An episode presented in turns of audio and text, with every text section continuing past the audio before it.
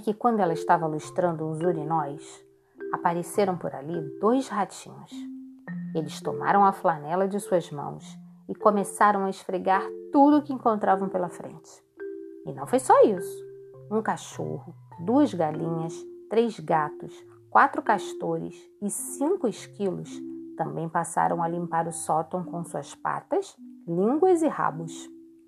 Logo depois, pardais, andorinhas, corujas e rouxinóis entraram voando pela janela do sótão, apanharam retalhos que estavam no cesto de lixo e ajudaram Cinderela a costurar um vestido. Na hora de ir para o baile, ela apareceu com sua linda roupa de retalhos. Quando a madrasta viu aquilo, pensou: Não posso deixar esta menina ir ao baile, senão minhas filhas não terão nenhuma chance. Então ela disse: Cinderela, você usou meus trapos sem me perguntar nada? Estavam no lixo, ela respondeu. Estavam no lixo, mas ainda eram meus, gritou a malvada madrasta. E logo depois, ela, Cremilda e Romilda começaram a rasgar o vestido de Cinderela até que ele ficou em farrapos.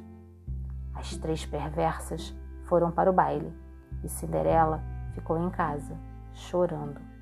Chorou tanto que fez uma poça de lágrimas.